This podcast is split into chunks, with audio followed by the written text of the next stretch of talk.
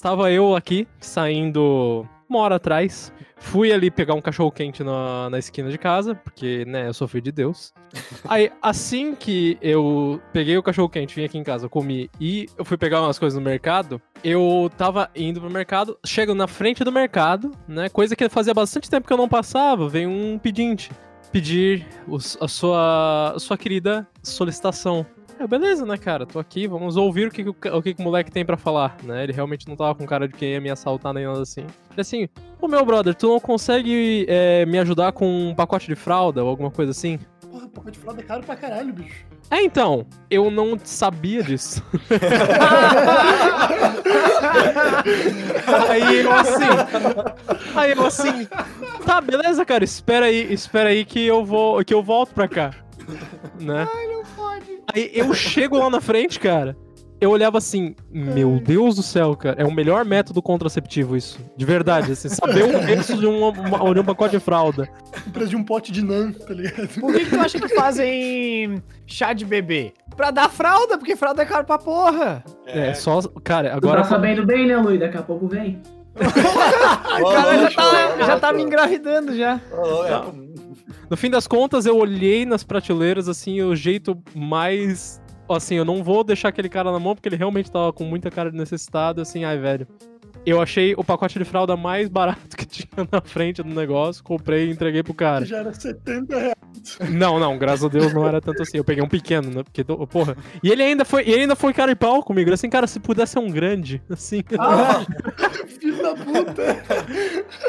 Eu, eu, cheguei no limiar de quase não querer ajudar o cara. Mas no é fim tipo, das contas foi lá ajudei. É tipo o cara que chega. Teve um cara uma vez, agora eu vou até acrescentar essa história. Uma vez eu fui. Tava no McDonald's, tava no. Na Beira-Mar, né? Que é uma loja McDonald's, não é no shopping nem nada. Aí um cara veio pedir, ah, eu queria comida. Ele veio pedir todo também, todo jeitoso, assim, foi super gentil. Ah, eu queria. Se puder comprar pra mim um hambúrguer, eu aceito, eu vou agradecer muito e tal. Então comprei, é comida. Comida a gente dá, eu não, não me importo de dar comida, problema é dinheiro, né? Aí entrei, pedi, fiz o meu pedido e pedi a mais pra ele. E aí, eu, quando eu saí, eu entreguei para ele o sanduíche. Ele sim. E não vem bebida junto? Ué, porra! Que não cuzão! Folgado, mano. Ô, pô, é tudo combo essa merda, tu quer me dizer que não vem bebida? tu tá pagando mais caro pra não me dar bebida, ô pau no cu. É, é isso mesmo. Olha o combo, olha o combo.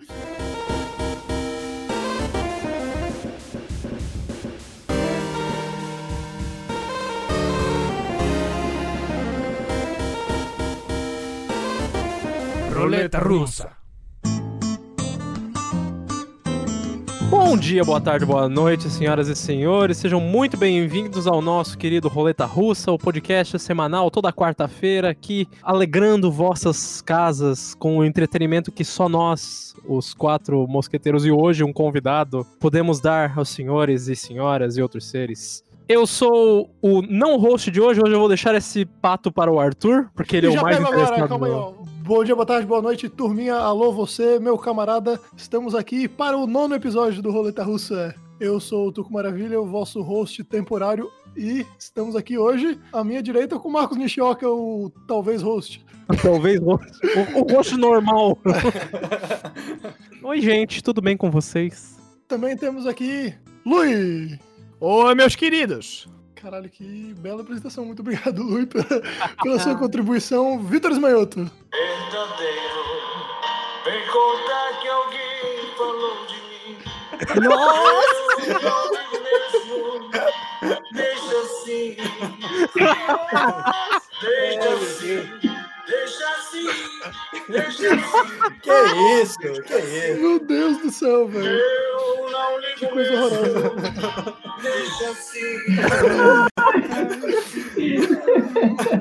Boa noite! Chegamos! Eu fico muito feliz que eu não sou mais host, porque eu não ia conseguir continuar daqui. e depois dessa apresentação inigualável, apresento a vocês o nosso convidado da semana, Maier Soares. E aí, aqui é o Maier falando, tudo bem, pessoal? E ó, vou começar com polêmica já, viu? O jovem e o bitomaníaco tem que acabar. Eita. Tá certo? Amém. Tá certíssimo. Vamos tirar o Luiz e colocar ele. E é com essa polêmica, talvez não tão polêmica assim, que começamos o nosso nono episódio, o nosso segundo episódio sobre música. E hoje trataremos, como já foi dado spoiler, de Beatles. Mas não somente de Beatles. Esse ano, 2020, comemoramos os 50 anos do último álbum lançado pelos Beatles, o Let It Be. E então viemos aqui prestar nossa homenagem, falar da história acerca do Let It Be, fazer uma análise do disco e também falar de tudo que levou ao fim dos Beatles. Falar mal da Yoko Ono, né? Olha, olha, Já começou, eu, sou, começou. eu sou time Yoko Ono, eu sou time Yoko Ono, hein? A gente já sabe, já, já deixa demarcado desde já que esse vai ser um episódio lotado de polêmicas, tanto por opiniões impopulares quanto até coisas que informações que talvez não sejam tão precisas assim, porque toda a história envolvida nisso daí tem três, quatro, cinco lados e não dá pra gente saber o que é que é verdade no meio disso tudo. Tem pelo menos, Mas- de- tem pelo menos quatro lados, um pra cada integrante. Mas, pra gente falar do fim dos Beatles, pra gente falar de Larry B, a gente tem que voltar alguns anos atrás, mais precisamente com a morte do Brian Epstein. Maia, tu que é o nosso convidado, tu é o, que é o cara que mais gosta de Beatles aqui, explica um pouquinho pra gente de qual era o papel do Brian Epstein na banda. Cara, o papel dele era de botar aqueles quatro fedelhos no, no seu lugar e, ó, se preocupa em tocar só, esqueça do resto, tá ligado? Era Porque tipo isso. com a morte dele, o Leno até falou, né, que com a morte do Brian começou a morte lenta, né, da, da banda. Porque aí os caras começaram a querer se envolver com empresariado, abrir negócio. E aí, meu, fudeu o rolê. Os caras deixaram de ser artista pra virar empresário e fudeu o rolê, entendeu? Então, inclusive, isso é uma coisa que pesou muito, porque depois disso, de, de todo esse rolo, eles resolveram abrir a, a Apple Records, né? O próprio selo deles, pra poder fazer as coisas do jeito que eles queriam e tal. E era o sonho de muito artista naquela época. Depois o Led Zeppelin Uhum. fez a mesma coisa. O Jimmy Page abriu o Swan Song, que, que lançou alguns discos do Led Zeppelin, lançou inclusive o disco do Bad Company também, entre várias outras coisas. E muita banda queria se desvincular de gravadora, porque realmente ter a pressão da gravadora enchendo o saco. Pô, a gente precisa de mais um disco. Agora, cara, essa música, por mais que tu goste, não vai rolar. O público não vai aceitar. E, cara, porra, eram os Beatles, tá ligado? Eles tinham gabarito, eles tinham cacife pra chegar e falar: não, velho, essa música é boa e foda-se, a gente vai lançar essa porra e acabou. E muitas das coisas que os Beatles lançaram mais pro final da carreira, muito provavelmente não seriam lançadas dessa forma se eles não tivessem fazendo as coisas do jeito deles, né? Então, criando a Apple, não, que não tem nada a ver com a Apple que a gente conhece hoje em dia. Apesar de que Steve Jobs era um grande fã Steve de Jobs tá Beatles, né? diferente. A- Apesar do Steve Jobs, inclusive, ter adotado um visual parecido com o dos Beatles em uma época de sua É, vida. e- e- ele Total. alegava que ele, era, que ele era bem fã também. Cara, eles começaram a se meter, inclusive, a não só querer tratar de negócios relacionados à música, e também de outros negócios envolvendo tecnologia também, envolvendo eletrônicos. Eles chamaram lá o, o guru eletrônico lá da, deles pra tomar parte nos negócios e tal. Só e que o cara só roubou grana, né? Eles perderam dinheiro pra cacete, né? Não, não entregou nada que eles precisavam. E aí, aí você vê como que os caras não tinham maturidade pra lidar com dinheiro, tá ligado? E aí, aí começou a foder o rolê. Por isso que eu falo assim: você, ti- você citou Led Zeppelin, por exemplo. Led Zeppelin tinha um cara por trás, o empresário deles, o Peter, né? Que, pô, Sim. o cara sabia cuidar de grana, o cara sabia cuidar dos negócios, tá ligado? Então é mais fácil. Agora, o empresário morre, o Paul quer assumir o negócio, o Lennon também. Puta, aí virou um, um jogo, jogo de ego fudido e não tinha como dar certo, entendeu? E, e bem isso, né? Porque a, a pica dos negócios caiu no colo do, do Paul e do John. Isso já tava no meio de um monte de, vamos dizer assim, reviravoltas dentro da história da banda, porque com a morte do Brian Epstein, eles se viram não só é, se estavam na fogueira, como estavam também esse lance criativo também, porque foi um de certa forma um desmoralizante pra eles, foi um negócio que abalou eles emocionalmente também, não só em termos de negócios. Então, eles acabaram indo para um retiro espiritual na Índia, motivados pelo George Harrison, que era um cara que era fascinado pela cultura indiana, principalmente a parte de religião. Durante esse período, eles começaram a compor o que seria o álbum branco, que é o álbum que realmente marcou a- o início da derrocada dos Beatles. Vou querer só pra eu me situar onde eu tô. Em que ano, ou melhor, em que disco o empresário morreu? Depois de que disco? Depois do Sgt. Peppers, 67. Ah, tá. Então tá, até ali. Aí o, o, o disco branco foi o primeiro sem ele. Foi o primeiro sem ele. Eles tinham, eles tinham feito já o o Magical Mystery Tour, mas na verdade o Magical Mystery Tour era um EP, né? Era uma coisa. Ah, era pra ser um EP, eles juntaram É. com mais um monte de coisa que tinha engavetado e virou um disco no final das contas. Mas o Álbum Branco foi a primeira empreitada dele sem o Brian e foi fruto um pouco desse retiro espiritual, que na real foi a maior roubada, né? Esse É. retiro espiritual. Foi Porque roubada. descobriram, descobriram que o guru era um baita de um pau no cu, que usava a posição dele pra assediar a mulher. É, é. Tanto que a banda inteira não, não Ele tem aguentou todas ficar no as retiro. épocas do mundo. É, exatamente.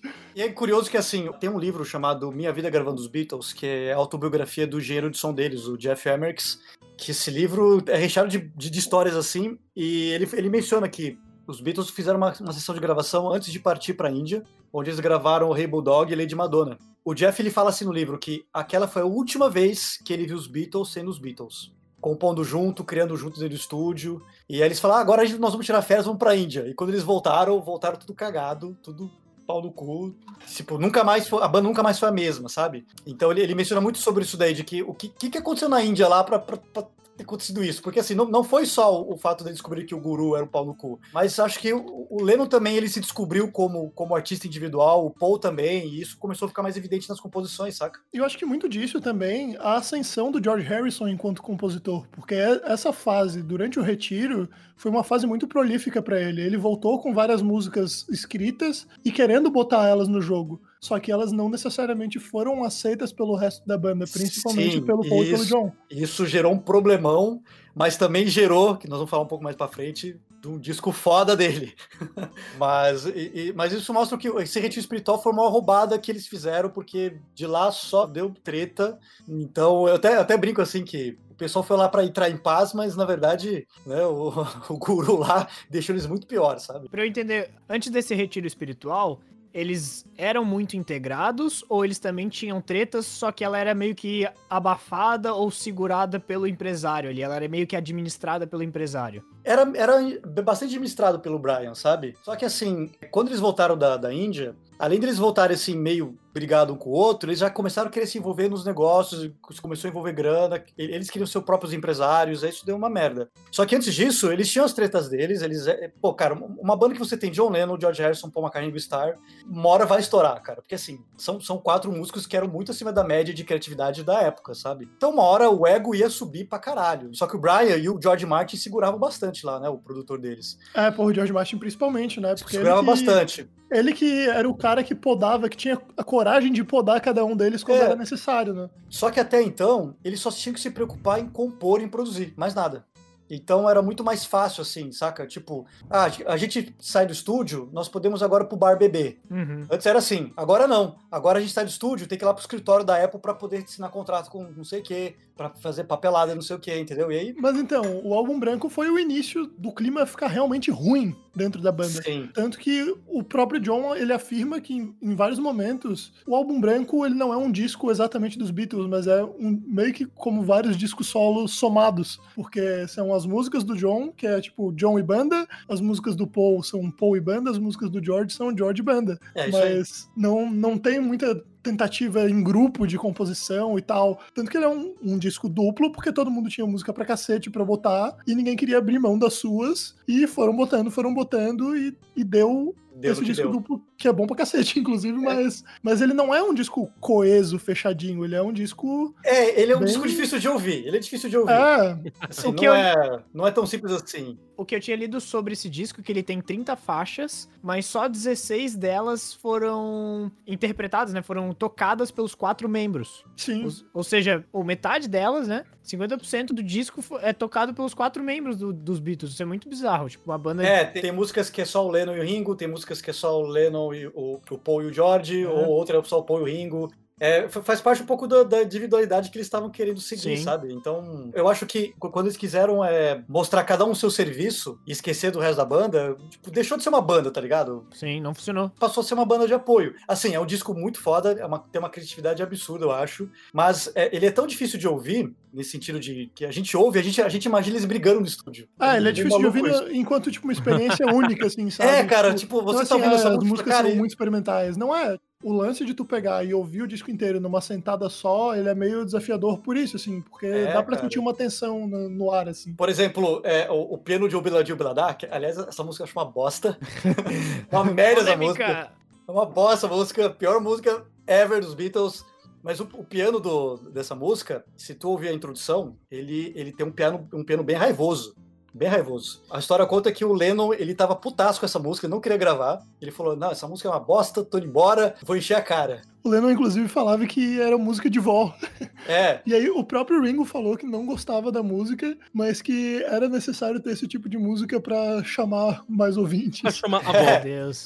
E aí o Lennon sai do estúdio com a Yoko Ono, passa algumas horas, o Paul tá lá, todo envolvido em gravar música, o Ringo putaço que queria terminar a sessão. O Lennon chega no estúdio, chapado, ele cheirou cocaína e injetou heroína. Ele, ele apareceu no estúdio e falou assim: Eu estou chapado como vocês nunca estiveram. Não, eu estou chapado como vocês nunca estarão. Aí, aí ele desceu do, pro piano e ele tocou raivosamente essa introdução. Então, se tu ouvir a introdução de Oblada Bladá, é, um- é uma tecla densa. Não, não, é, não, não é uma tecla bonitinha tocada, não é um piano suavezinho, tá ligado? É uma coisa forte. Então, você ouve aquilo, você, já, você imagina o Lennon descendo putaço do estúdio querendo gravar. Então, a experiência do Alvo Branco é um pouco difícil de tragar por causa disso. Você ouve as músicas e fala, puta, os caras estão brigando aqui. Esse disco eu vejo um pouco da grandiosidade dos caras, porque os caras putaço Sim. fizeram um puta álbum, tá ligado? Então, assim, não eram quatro músicos simples, não era uma simples banda. tá? É, realmente tinha alguma coisa a mais. E, e, cara, muita parte disso é por causa da rotina exaustiva de gravação que os Beatles tinham, porque tinha muita criatividade, mas também tinha uma pressão, de certa forma, porque esse período, depois do Revolver, principalmente, foi um período que eles começaram a engatilhar uma coisa atrás da outra. O Magical Mystery Tour, o, o Sgt. Peppers, o Yellow Submarine saíram tudo um atrás do outro numa paulada.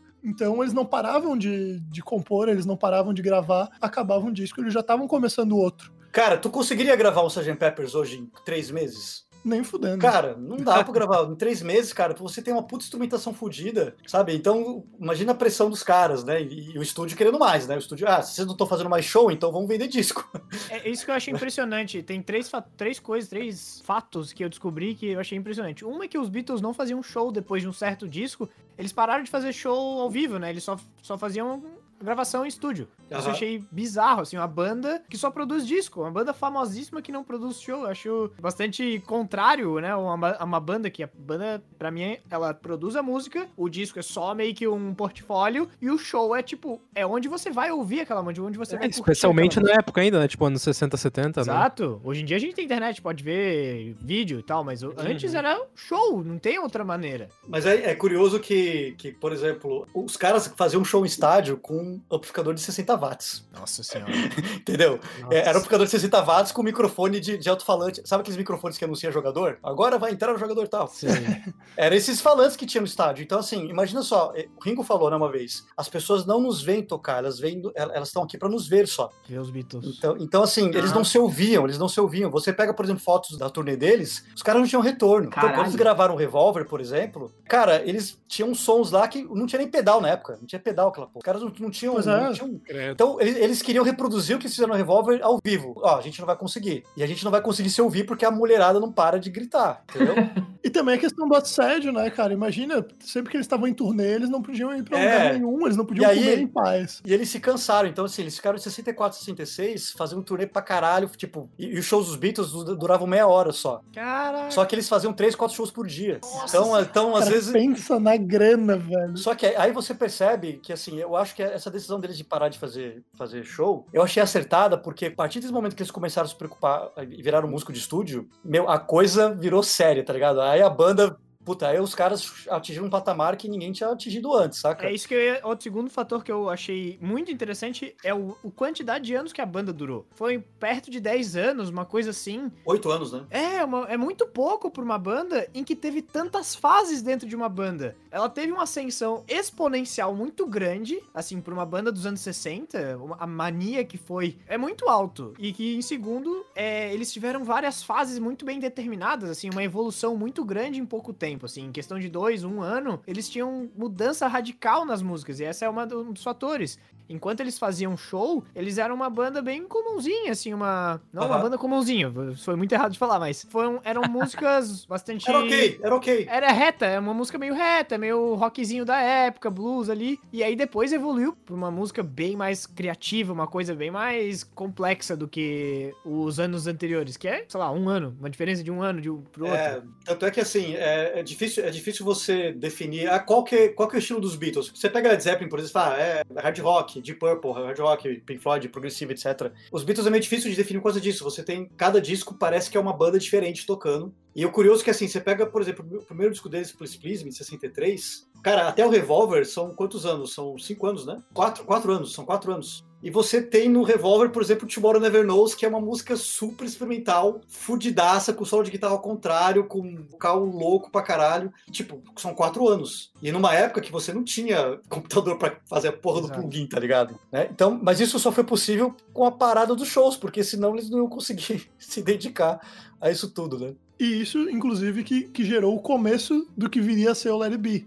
Porque depois dessa experiência traumática, gravando o álbum branco, o Paul começou a sentir falta dessa rotina de fazer show e tal, Aham. e, e achou que os discos estavam ficando muito elaborados e que a coisa estava indo longe demais. Ele queria fazer um álbum mais direto, mais rock and roll, e que seria o que eles viriam a chamar de projeto Get Back, que seria Aham. o Get Back da- das origens deles, né? Músicas mais simples, mais direto ao ponto, mais rock and roll. E era isso que eles estavam tentando fazer, porque o- a ideia do Paul era com esse material voltar a tocar ao vivo, fazer um Uhum. material mais Ah, sim. enxuto, mais redondinho, que pudesse ser reproduzido ao vivo sem perder muito da sonoridade. E o disco It Be dá pra se fazer ao vivo tranquilaço, né? É, Tranquilaço. tirando, tirando as orquestrações, né? Ah, mas ao vivo você faz 100, tá tudo É, certo, né? sim. Isso foi, foi bem divisivo, porque o Paul tava super entusiasmado, os outros precisaram ser convencidos para entrar nessa, e à medida com que o tempo foi passando, os outros também foram perdendo um pouco do interesse. Então eles começaram a gravar esse projeto Get Back, cada um foi apresentando algumas músicas, só que eles ficaram nitidamente incomodados com o desinteresse, principalmente do John Lennon nisso. O George Harrison tava trazendo uma cacetada de música nova, o Paul tava trazendo uma cacetada de música nova, e o John vinha com uma ou duas ali, tipo, era isso aí, sabe? E aí o George Harrison vinha com as músicas novas, queria botar essas músicas novas no disco, e ele se queixava que nem o Paul nem o John davam bola pras músicas dele. E aí começou a ficar pior e pior e pior a situação. E o Ringo sendo Ringo, né? É, e o Ringo lá no canto dele fazendo as paradas dele do, do jeito que ele quisesse. Olha lá, galera, o Ringo tá plantando uma bananeira. E curioso que assim, o... tem uma entrevista do Leno pra Playboy em 80 que ele fala que, cara, passa-se vários anos, eles repensam muitas coisas que eles falaram na época, né? Então, tipo, Sim, sim. pô, a banda acabou 10 anos atrás, eu acho que não devia ter fe- feito aquilo e tal. E o Lennon mencionou que ah, ele se admirou do, do, do Paul querer fazer aquilo com, com os Beatles, de fazer, voltar a fazer turnê e tal. E o Lennon até fala, menciona que, que, que ele acha que poderia ter dado certo se eles fossem menos cuzão um com o outro, tá ligado? Tanto é que ele, eles chegaram a reservar o Albert Royal, o Royal Albert Hall pra fazer show, né? Eles chegaram a reservar lá pra fazer esse show do Larry B, só que aí acho que o George não, não gostou muito da ideia. Foi aí que surgiu a ideia de tocar na porra do telhado. Na verdade, além disso tudo, o Paul também queria fazer um documentário do que seria a gravação do, do Get Back Sim. e botar na TV e lançar uma coisa atrás da outra, lançar o documentário, lançar o disco junto e logo depois fazer o show. Mas foram vendo que o clima tava tenso nas gravações e que talvez não fosse uma boa ideia fazer aquilo. É, o, o Lennon falou uma coisa que eu acredito muito, cara. O Lennon falando sobre as gravações desse documentário, que seria o Get Back Project, né? Ele disse: não dá pra acordar 8 da manhã pra fazer rock and roll, cara. tipo, não dá, cara. Meu, não dá pra você chegar 8 horas no estúdio, que é o estúdio de gravação que é super escuro, com, com os pó de luz lá, pra tocar rock, tá ligado? E assim, é, os Beatles tinham uma coisa que eles não gostavam de tocar no estúdio com que eles não conheciam. Eles gostavam de, tá- de ter gente que eles confiavam. Então, eles queriam ter o mesmo engenheiro de som, eles queriam ter o mesmo produtor, o mesmo todo mundo. Quando eles fizeram o documentário, gravaram o documentário, eles estavam mexendo com uma produtora de cinema. E as leis britânicas não permitiam que os engenheiros de Abbey Road pudessem trabalhar lá no- na produção do filme se eles não fossem cadastrados no órgão do cinema deles lá. Puta. Então, eles estavam com uma galera super estranha lá, super diferente, que eles não conheciam. Então, Então, não queriam. e- E em outro Le- estúdio o Le- também, eles não em estavam outro nem estúdio. gravando no Abbey Road, eles estavam gravando lá no, no Twinkle Run Road lá, é, que e- era um outro estúdio maior e mais escuro e, e isso incomodou o vibe tá ligado? diferente. Isso incomodou o George também bastante. George. Tanto é que você- pega, você pega a gravação do, do clipe de Larry B, você vê o, o Lennon tocando super desmotivado, velho. Ele tá lá fazendo, tocando lá o baixo lá e pouco se fudendo, tá ligado? Então é triste de ver uma cena dessa, tá ligado? Porra, tipo, é uma música foda pra caralho, eu amo a música Larry B, acho foda pra caralho, mas você vê o cara tocando lá abaixo desmotivado porque tá fazendo rock and roll 8 da manhã, tá ligado? Não dá, não dá, não dá. Cara, é interessante isso, porque eu, It Be é uma música que ficou meio que marcada de maneira icônica pelo resto da história da música, assim. Deixa assim, deixa assim. É. Deixa assim. E saber que de todas as histórias que vêm por trás é interessante. Eu tô mais quieto exatamente porque eu tô aprendendo muito. Tô ouvindo bastante vocês conversarem.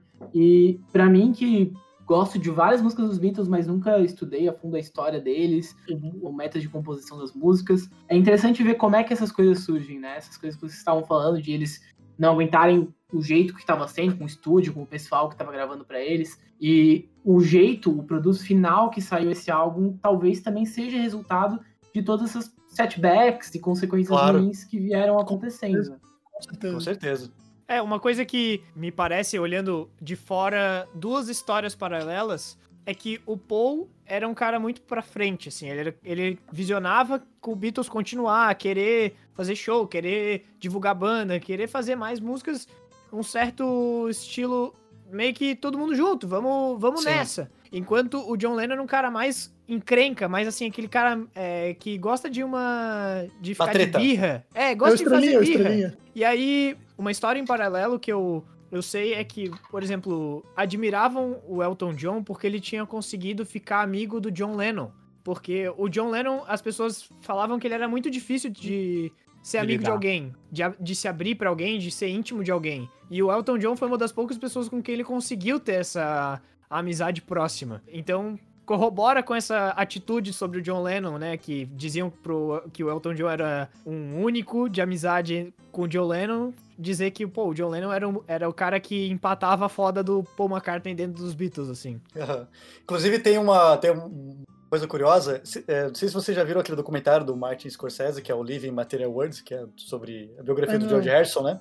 E assim, você pega, você assiste o filme, cara, todo mundo quer participar dessa biografia, todo mundo quer falar do George. Então você tem Eric Clapton, você tem a galera toda aí fudida, querendo falar do George Harrison, de como o George Harrison era gente boa, massa e tal. Você pega documentário sobre o Lennon, ninguém participa. Entendeu? Tem poucos caras que participam, justamente por causa disso, né? O Lennon teve uma mudança de- de- disso em 75, que eu até vou falar depois, na hora que eu for defender a Yoko Ono. Mas o Lennon era um cara muito difícil mesmo de lidar. E tanto é que quando os Beatles acabaram, os três, o George, o Ringo e o Lennon, ficaram numa boa. O Paul entrou numa depressão fodida, tanto que a Lina McCartney fala que ele tava com ideia suicida, ele, ele ficou assim, tanto que ele, ele se retirou na fazenda, na fazenda dele lá, a barba dele ficou comprida pra caralho, tá ligado? O cara ficou na depressão fodida porque ele queria ter continuado, saca? Não, e, pô, era, era muito evidente que ele era o único que, que ainda tava realmente na pilha de continuar. E talvez o Ringo, né? Porque eu acho que o Ringo sabia que, que quando Ah, o Ringo é acabasse, gente ele boa, ia né? ficar pra trás. O Ringo é gente boa, né? O Ringo É. Meu, melhor baterista do mundo, é aquele que não incomoda, né, cara? lá de boa. Mas, enfim, tipo, dava pra ver que o Paul era o único que ainda tava realmente tentando reativar o negócio, tanto com a ideia do Get Back, de voltar a fazer show, porque ele achava que era assim que a banda ia se unir de novo, eles todos querendo juntos e tal, quanto o que viria a ser o Abbey Road depois, que ele veria que, que talvez a ideia não tivesse tão boa e ele mesmo propôs de voltar a fazer o disco como eles faziam antigamente. Não, e, e, cara, e se, e se tu compara, por exemplo, o Larry B com o Abbey Road, meu, o salto de qualidade técnica é absurdo, né? Não só técnica, né? Técnica, criativa, em É, todos os é é aspectos. absurdo. o, o Abbey Road é muito superior. Então, assim, você ouve o Larry B, ele foi gravado até janeiro, fevereiro de 69, né? Sim. Logo depois eles começaram a gravar o Abbey Road, o Abbey Road foi lançado em setembro de 69, e, cara, é, nossa, é- Se eu não me engano, eles acabaram de gravar o, o que viria a ser o Larry B em janeiro, fevereiro. Em abril eles começariam a, a se juntar pra criar o que seria o Abbey Road. E em julho eles começaram a gravar efetivamente. Então é um período de tempo muito curto. aí, aí que entra um pouco o papel do produtor, né? Porque o George Martin sabia segurar eles. Que isso não aconteceu no Larry B. Sim, com certeza. E eles até tinham meio que fechado o, o disco que seria né, chamado Get Back. E eles tinham contratado um produtor, o Glenn Jones, pra fazer toda a, a decupagem do disco, mixar e o cacete, e determinar o que, é que realmente sairia pro pessoal. Só que depois que o John Lennon ouviu, ele falou: Cara, na real, não vamos lançar isso, não, velho. Deixa isso daí de lado, foda-se. Tanto é que o, É, tem- uma história que o Jeff Emmerich encontrou o Glenn Jones no corredor lá do estúdio e falou: E aí, como é que foi a gravação lá do B? Como é que tá a decupagem aí? Ele falou assim: Cara, entrei no maior roubada. maior roubada, velho. Eu não, não vai rolar, não vai rolar. Tanto, tanto que foi engavetado o projeto, né? Foi engavetado e eles começaram o Abbey Road logo depois, assim, né? Não foi tipo, ah, deu um ano, eles estavam insatisfeitos com o que eles estavam fazendo e tiveram novas ideias. Não, muito provavelmente várias dessas músicas já estavam quase prontas. Inclusive, Maxwell Silverhammer, do Abbey Road, foi gravada, começou a ser gravada nas sessões do Let It Be. Sim, né? sim. Já, já tinha uma coisa ou outra ali se atravessando. Até o One também, né? O One começou a ser gravado lá também. Verdade, O verdade. One-Two. A gravação dos discos do Larry B e do Abbey Road foi feita nas mesmas condições que vocês estavam citando antes Não, de ter. não. Não, inclusive. Muito diferente, muito diferente. Inclusive, a treta chegou a um nível tão grande que o George chegou a sair da banda por um tempo. É. O Ringo também, né? Não, não. O Ringo não, tam- o Ringo foi não, antes. O Ringo foi, foi antes, foi em Ah, Branco. Ringo foi né? antes.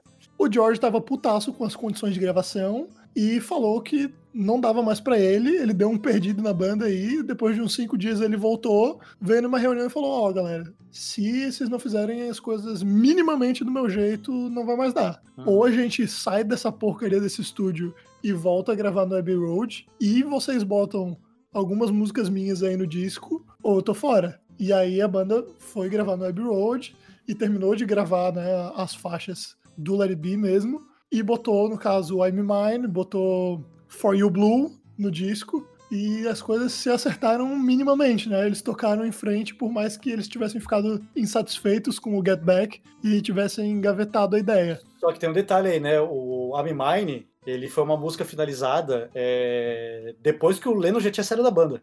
Verdade, foi, é, Foi- foi, foi a última música gravada dos É, Beatles de verdade. Né? uma- É, e a banda já tá. já- a banda já tinha decidido terminar já. E, cara, a gente precisa terminar essa música aqui, vamos terminar. Tanto é que o Lennon nem participa da música, né? É verdade. O Lennon Isso, pô, isso inclusive é, é super emblemático, porque no documentário Let It Be, que, que inclusive não é um documentário tão legal assim, não assista a menos que você seja um, um fã inveterado da banda. Tanto é que eles nem relançaram, né? Eles nem É, re- pois é, relançaram. porque- Vai, vai sair um documentário novo agora, em setembro, né? Isso, vai. Do Peter Do- Jackson, né? Isso, do Peter Peter Jackson. Jackson. É. O Peter Jackson, era- o Peter Jackson Peter do, Jackson. do Peter Jackson, do Senhor dos Anéis. Né? mesmo. Caraca. Ele vai fazer um documentário sobre o Larry B e ele falou que esse documentário vai tirar a fama de, de, de coisa ruim do, do disco, tá ligado? ele, falou, ele falou isso daí. Que, que, que eles têm, acho que eles têm 700 horas de gravação, cara. Sim, 700 horas de é, gravação. é isso que eu ia tal. dizer. Um terceiro fato lá atrás que eu peguei era que ele tem- eu não lembrava o disco, deve ser o Larry B então, que tinha 700 horas de gravação. 700 horas. Eu não tenho Coisa isso em pra caralho. Se eu tivesse, ia estar preocupado, na verdade. É, pois é, né?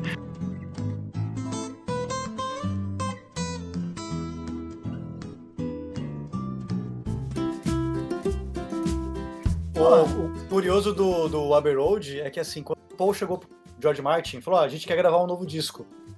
O George Martin falou: tá bom, mas vai ser do meu jeito. É, Também. Eu quero Foi produzir isso daí. dele. Eu quero produzir com a moda antiga. Então, Pau na vamos- mesa. então, assim, não vai gravar nada na porra do, do Apple Studio, nós vamos gravar em Abbey Road. Começou por aí, É. tipo, os, os caras montaram o estúdio pra eles, George Martin falou, não, não vai ser na Apple Studios, vai ser em Abbey Road. Então, o George Martin, ele sabia colocar a galera no, no- sabe? No lugar. Só que, só que o Abbey Road ele também deu muito certo, porque eles também não estavam o tempo inteiro no estúdio gravando. É, tipo, teve muito overdub, né? Só que tem, tem algumas músicas que eles estavam os quatro gravando ao mesmo tempo. A última delas, por exemplo, The End também, que deu muito certo. Então eles estavam um pouco mais em paz um com o outro. Acho que é porque eles deu uma respirada, sabe? Acho que cada um, Sabe pô. que vai acabar. É, cara, pô, vai ser o último disco, velho. Então vamos tentar fazer. É, Apesar que o Rio. Eles não Porra. sabiam que era o último disco ainda. Inclusive, teve um tempo mais pra frente, mas no final do, do ano já, depois que o Abbey Road já tinha sido lançado, inclusive, que o Ringo se envolveu num acidente, ficou um tempo no hospital, e os outros três se reuniram pra justamente falar da possibilidade de gravar um outro disco. Nossa. Mas logo depois dessa conversa, o John Lennon saiu da banda. tipo, coisa de uma semana depois. São histórias, né, cara? São histórias que a gente não É. sabe até que ponto é verdade, mas assim, quando a gente analisa o histórico de briga deles, velho, cara, não tinha como continuar dali pra frente, saca? Não tinha como. Porque o próprio Abbey Road, por mais que ele tivesse sido gravado num clima mais ameno, ele ainda teve suas picuinhas, porque Teve, teve. o John Lennon e o Paul eles já estavam meio insatisfeitos com aquele lance dos créditos de composição irem pros dois em todas as músicas. Aham. Porque com o passar do tempo foi ficando cada vez mais claro quem tinha escrito o quê. E eles Sim. foram ficando insatisfeitos com isso, e eles queriam que as músicas fossem creditadas individualmente. Inclusive, tem algumas letras que o Paul dá uma cutucada nisso. E o Paul queria que o disco fosse mais conceitual, se aproximasse mais do que tinha sido Sgt. Peppers, uma coisa mais contínua e mais unificada. E o John achava que aquilo tudo era uma besteira e ele queria que cada música falasse por si própria. Só que aí, só que assim, quando você ouve o Abbey Road, você percebe que lá tem os Beatles tocando. Sim, mesmo, com certeza. mesmo, mesmo que os três não sejam Por exemplo, o John Lennon não participa de Here Comes the Sun. Mas você sente o Lennon lá, cara. Isso aqui é Beatles, tá ligado? Agora, isso não acontece com o Lady B. Tá, agora vamos, vamos fazer. Vamos falar da polêmica, né? Que é aquela mulher em que a gente não fala o nome, a gente não cita. A Yoko Ono, aquela? Ai, meu Deus! Mas a Yoko Ono, ela entra em que momento dos Beatles? Ah, durante as gravações do álbum branco, né? Que foi quando o Lennon já estava divorciado e ele começou a namorar a Yoko. Aí foi lá que ela começou a se envolver mais com a banda, né? Fazer parte da rotina da banda, aquela coisa toda. O John Lennon era casado quanto tempo antes? Cara, o Lennon tipo, era casou pouco ou era muito? Pouco, acho que 62, 61. É, não vou lembrar. começou- 66. começando que ele casou. Até 67. Até 67. 4, 5 anos. Inclusive, era um casamento bem tumultuado, né? Falando que ele mesmo? batia na mulher e o cacete. Era, era muito trash, assim. O, pa- o Lennon, o Lennon aceitou casar porque engravidou a mina, né? Ah, É. Ah, bom, daí Aí é meio pesada a história, assim. Mas a Yoko já chegou chegando, né? aí ela. Eles se conhecem, né, numa exposição dela? Ou nada Isso. a ver? Exposição dela. E depois que eles voltam do retiro, ele se separa e vai casar com a Yoko. É, casa com a Yoko. E aí, o que que traz essa polêmica toda? Por que que botam a culpa nela pelo fim dos Beatles, né? Que muita gente coloca. Então, é que assim, primeiro de tudo, o John, além de ser apaixonado por ela, ele era um puta admirador dela enquanto artista também. Então ele achava que ela devia estar fazendo parte daquilo. Que, que ela ia contribuir de. É, co- que ela ia contribuir de alguma forma, sabe? Tipo, não, né, pô, ela é um membro da banda e tal. Mas como ele achava ela uma presença artística muito forte, ele achava que ela merecia estar ali no meio. Então ele começou a levar ela pra todas as sessões de gravação, assim. Isso, Isso causou começou- atritos, com certeza, com Ah. a galera, né? Exatamente. Agora, eu vou, vou defender a Yoko Ono aqui agora. Vou, vou- hashtag Defensor. time. Vai, dá Cara, é, é que assim, eu- a- a- na, na minha visão, assim, é, hoje eu percebo isso mais do que antigamente, né? Porque a gente vai amadurecendo, vai, vai aprendendo sobre até as causas feministas, aquela coisa. Na minha opinião, a Yoko ela tem esse, ela, recebe esse papel, esse fardo de ter a, pessoa que acabou com os Beatles por puro machismo. Sabe, eu acho que ela foi uma pessoa que foi usada como desculpa por- por ter acabado a banda. Porque olha só, você tinha, você tinha uma banda em que um cara chegava surtadaço no estúdio, drogado pra caralho. tipo, o Lennon chegava muitas vezes no estúdio. Jeff Emerson, na biografia dele, fala sobre isso. O Lennon chegava drogado o tempo inteiro nas sessões de gravação, sabe? Sempre loucaço da vida. Aí você tinha na banda também o cara que queria mandar em todo mundo, que era o Paul McCartney. Apesar dele ser o cara mais entusiasmado, ele queria mandar em tudo. Sim. Você tinha um cara que era o George Harrison, que as músicas deles era, era desprezado o tempo inteiro. e o Ringo Starr, paz e amor, né?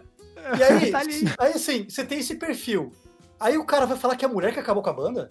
Eu, eu tendo a concordar com isso, Maier. É muito aquela coisa assim. É, tipo quando. Dá, dá um exemplo muito chulo, assim, o fim de relacionamento que tá fadado a acabar, assim, sabe? Tipo, com, tá, o cara lá, ó, o cara o, e a outra pessoa não tá mais afim e tal, e aí simplesmente arranja uma desculpa, tipo, ai, ele cagou fora da privada, tá? Caralho, velho. Tá. Isso é um Eu acho que esse, esse é um motivo, esse é um motivo bem forte. né? É, então, tipo, algo nesse sentido, assim, arranja uma desculpa qualquer. Aí a Yoko, no fim das contas, né, numa sociedade super machista que era da, essa sociedade dos anos É, 70. e assim, eu, eu Caralho, uma não, vez não, eu tava. aí, velho. Não, não, calma aí, Marcos.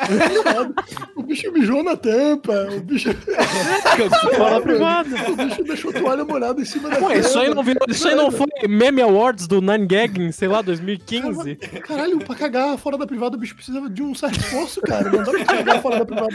Não, pô, é isso que eu quero dizer. É, foi foda. Não, mano, não, não, mas eu acho que cagar fora da privada é muito pior do que qualquer coisa que a Yoko possa ter feito. É, eu- Cara, da onde a gente chegou aqui? Como é que a gente chegou aqui? Cara, assim, assim você, você tinha o machismo que era bastante predominante nos anos 60, e aí você também tinha o fato dela ser mulher, que não tinha o padrão de beleza da época, né? Sim, porra. E ela era e ela era oriental, que, assim, você tava num período. A Segunda Guerra acabou, tinha acabado recentemente, entendeu? Então, assim, os japoneses ainda tinha aquela. Era, o japonês era meio igual os alemães, assim, tinha os nazistas tinham lá o eixo, né, do mal, né? Uhum. Então, assim, você tinha isso. E a, e a, e a Yoko era 10 anos mais velha que o Lennon, e ela já era divorciada. E uma mulher divorciada naquela época já era muito mais taxada do que, do que os ela, homens. era, Então, ela era o estereótipo de polêmica, ela era o estereótipo do é, tabu. então eu acho que, cara, ela foi usada como bode expiatório, tá ligado? Porque eu não, eu, cara, eu não acredito que o Lennon, o cara que peitou a rainha por causa da guerra do Vietnã, da, da, da guerra do Vietnã, não, guerra dos Balcãs, esse cara ia ceder pra uma mulher, tá ligado? Eu não acho, entendeu? Sabe? Então, assim, não, não, pra mim essa história não cola, sabe? Então, por isso que eu falo, cara, Yoko Ono, ela sofreu, é, é, ela tem esse papel por causa de machismo, porque a banda ia acabar, mano. não- não- tipo, ela, ela foi só mais um,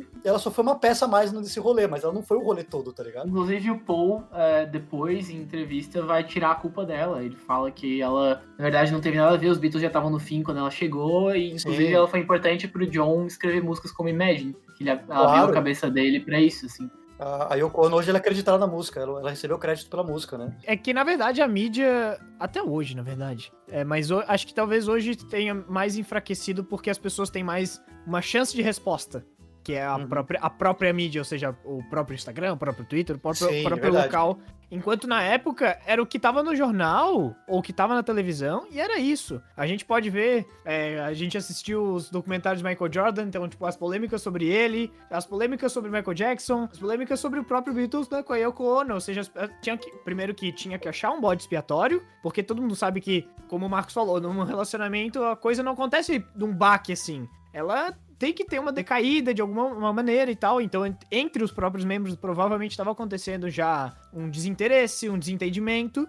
E só botaram um ali. Ah, foi esse ponto aqui que. E eu provavelmente a mídia se aproveita pra fazer isso, vender jornal, vender. Claro. Tabloide inglês, né? Famoso tabloide inglês. Exatamente. Não, e cara, eu acho que tem outro ponto muito importante aí, que é todo um espírito de negação por parte dos fãs. Porque, cara, quem é que vai querer culpar o próprio ídolo, sabe? É verdade. Quem é, que É, vai querer sem pegar um cara que, né, que é tudo pra ele, assim, tipo, os Beatles maníacos ainda. Era forte né? na época, por mais que menos do que ali em 65, 66, que foi quando eles é, decidiram parar de fazer show ao vivo, mas ainda existia a figura do Beatlemaníaco, ainda existia o pessoal que idolatrava eles, que cultuava eles. Então era muito mais fácil.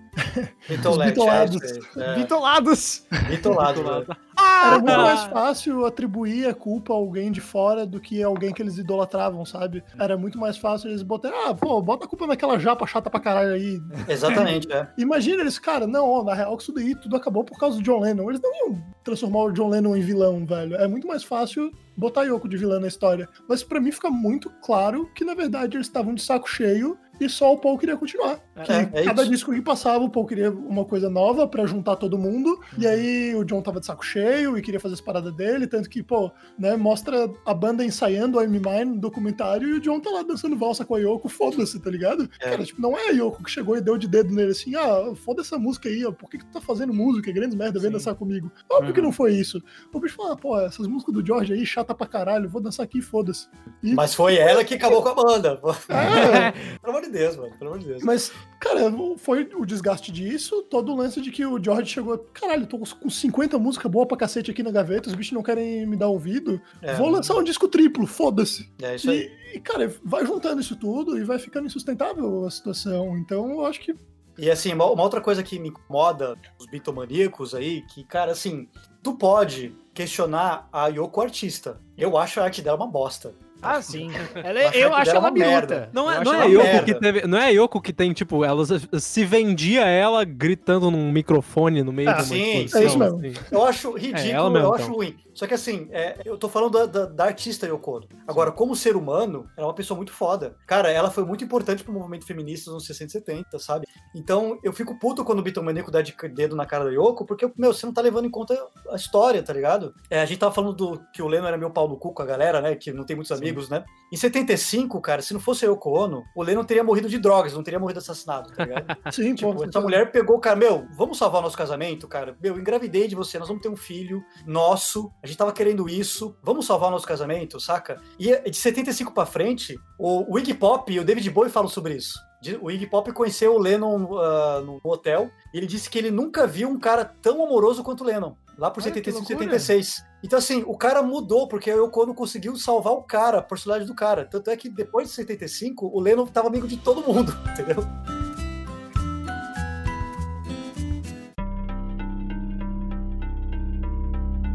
Voltando então, né, depois do Abbey Road ter sido finalizado, ter sido lançado, eles voltaram a dar uma olhada no que eles tinham engavetado do projeto Get Back e viram que aquilo dava um disco.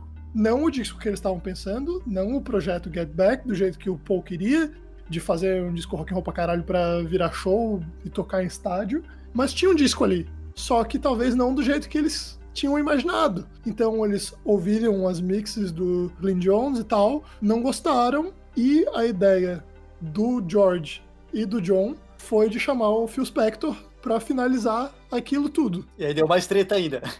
Aí deu mais treta ainda. Mas foi o que fez o disco sair no final das contas. Porque o, o, o Paul não gostou do resultado do Larry B, né? É, Porque o Phil Spector colocou muita orquestração. O Phil Spector tinha aquela coisa da parede sonora, né? Pro nosso querido ouvinte, que quer entender o que significa parede sonora. Parede sonora consistia numa técnica que diz assim: você vai gravar uma bateria, você coloca três bateristas pra tocar uma música, mesma, mesma coisa, saca? Então você cria uma parede sonora de baterias na música. Então você ouve uma, uma linha de bateria só, mas na verdade tem três caras tocando. Caraca.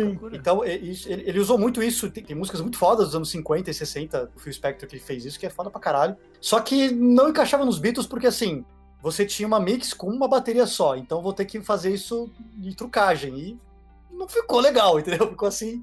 O Paul olhou e falou: Hum, isso aqui tá estranho demais, né? Aí ele vai lá e bota um monte de orquestra, botou orquestração onde o Paul não queria. Então o, o Paul ele não, go- não gostou da mixagem do Larry B. Foi por isso até que foi lançado o Larry B Naked depois. Que é, depois é de muito tempo, né? depois de muito tempo, que é uma versão do Larry B sem orquestração, Que né, com uma é- mixagem É diferente. mais ou menos o que o Paul imaginava que seria o It Be, né? É, Que é verdade. É, é mais ou menos porque, na verdade, tipo, se for dar uma olhada no que seria o Get Back, é a, a tracklist é diferente. Tinha algumas músicas a mais, tem outras que entraram no Let It Be que não tinham entrado. Até porque, na verdade, muita coisa acabou entrando no Let It Be por causa do documentário que eles estavam filmando. A sim, Cartoon sim. Universe é uma música que já tinha sido gravada outras vezes, inclusive para uma coletânea, a gente vai falar isso mais na, na análise faixa a faixa do disco, mas foi uma música que entrou no disco porque tava faltando coisa do Lennon no disco. Aham. Então, eles deram essa balanceada porque né, filmaram o Lennon gravando e tal, e tá faltando coisa do Lennon. Então vamos botar essa música aqui pra fechar a cota dele e fazer um disco completo. Então tinha muito disso também. Teve- E aí o Paul, rec- o Paul reclamou, né? Isso, E aí, o- aí o Paul reclamou, pô, você colocou Digit, mas não botou Don't Let Me Down, por exemplo. pois é, Porra, exatamente. Caralho. É uma puta de uma música. Puta de uma música, virou single, ok, mas o Paul queria, tanto é que o Larry B Naked tem Don't Let Me Down, né? No, no lugar de Digit, Eles tiram Digit e tiram Maggie May Maggie May. É. e botam E Don't Let Me Down Down. no lugar. É. Puta, é muito bom. E, pô, faz uma diferença do caralho, né, cara? Nossa, Imagina quão Muito melhor teria sido o disco sem essas duas e com Don't Let Me Down. Pra um disco que eu posso contar nos dedos de uma mão facilmente as músicas que eu realmente gosto, Don't Let Me Down tinha que ter entrado, tá ligado? Porra, é muito boa. Talvez seja uma das melhores do disco. Cara, eu, eu diria que provavelmente seria a segunda ou terceira melhor música do disco, caso Exato, eu também acho. tivesse lá, assim, sabe? Ah, Então, até a primeira, realmente- viu? É a primeira, hein? É, então, Primeira. E olha que eu sou muito, muito fã de The Long and Winding Road. Então, porra, não é pouca coisa, tá ligado? É um musicão que ficou pra fora e meio que por birra, na real, né? Porque dava pra ver que o John tava se cagando pra caralho com esse disco, assim. Tanto é que o disco Larry B ganhou Oscar, né, de melhor canção, né, original. Cara, essa insatisfação, inclusive, é um dos, dos seis motivos que o Paul listou em determinado ponto pra ele ter saído dos Beatles. Teve um ponto que chegou, não, ó, os Beatles acabaram por causa desses seis motivos aqui. E a insatisfação dele com o que o Phil Spector fez, principalmente em The Long and Winding Road, ele disse, cara, o que ele fez aqui com essa música foi um absurdo. Era, Paul, pra, ser né? uma, é, era pra ser uma balada no piano, e o cara meteu orquestração pra caralho, meteu harpa e o cacete. Chegou ao ponto de, logo antes de finalizar o disco mesmo, né, de tipo, começar a prensar e mandar pra distribuir, o Paul mandou uma carta pra gravadora e falou: Olha só, esse disco só vai sair se vocês cortarem fora a faixa de harpa. Senão, eu não vou deixar essa merda sair. E aí, tipo, eles fizeram algumas alterações, mas não tudo que o Paul queria. E o disco saiu, tá ligado? E dá pra saber que ele, ele realmente gosta dessa música, porque até hoje no show solo dele, ele sempre Ele toca toca, essa né? música. Eu vou tomar o lado do Phil Spector nessa questão, porque assim, cara, eu não imagino, por exemplo, a Mimine ser orquestra. A orquestra de Mimine é foda É, pra caralho. é, isso com certeza. Entendeu? Certeza. Universe, cara, o coral de Acros Universe é uma das coisas mais lindas que tem, tá ligado? E a gente vai chegar aí depois, hein? A gente vai É, chegar aí depois, vai vai chegar. gerar polêmica. Vai chegar e gerar tem, polêmica. tem uma curiosidade sobre essa música. Acros Universe tem um coral de duas brasileiras cantando. Caralho, sério? É, é, a, a Lizzie Bravo é uma brasileira que ficou na frente do estúdio Abbey Road pra pegar um autógrafo com eles. Cara, eu sabia dessa história, mas eu não fazia ideia de que elas eram brasileiras. E ela ficou lá tal, e aí o Leno apareceu pra trocar ideia. E o Leno queria um coral na música. Cara, tu não quer entrar aqui e gravar? Ela foi e gravou. Mas isso, mas isso não é na versão 68. final que saiu do disco. Isso é na primeira versão dela, que eles lançaram lá no, no disco pra caridade lá do. Na WWF, né? do Não, mas, WWF. mas, mas a versão que tá Larry B ainda tem o vocal dela. Só que aí o Phil Spector colocou um coral maior de fundo também, né? Ah, bota fé. Mas, mas temos uma participação brasileira aí na música dos Beatles ali.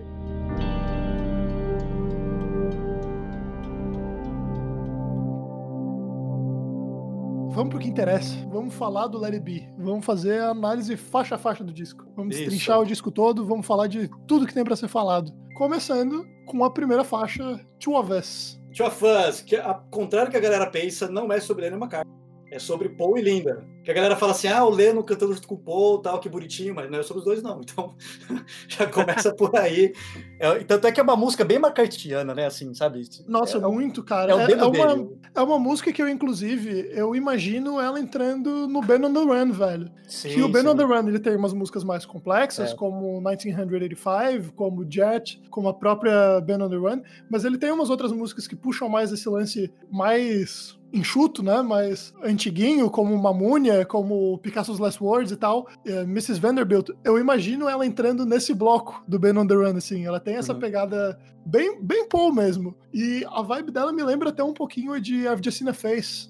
Eu acho Ah, tem, tem. o clima dela é bem parecido, tanto o arranjo, né, o lance do, do violão bem na cara, quanto a, a própria melodia, que tem umas partes mais descendentes, assim, que lembram um pouquinho o- a estrofe de, de a Face. Tem uma versão mais rock and roll dela, né, no, no filme It Tem, Be, né? tem, inclusive, É. é, no, É no legal, é legal pra caralho, é legal pra caralho, mas não foi, não foi pra mensagem final, uma pena, né? Porque é bem louca. Mas, cara, eu acho, inclusive, que essa música, ela resgata bem o que era o conceito desse disco pro Paul, sabe? Que é Sim. um, um resgate às origens. E essa música, ela é bem isso, cara. Ela, ao mesmo tempo que ela poderia entrar num Band on the Run, ela poderia entrar até num Venus and Mars, de repente, mas ela também caberia num Hell. Ela também caberia num Hard Day's Night, sabe? Ela não, Tá, não tá certeza.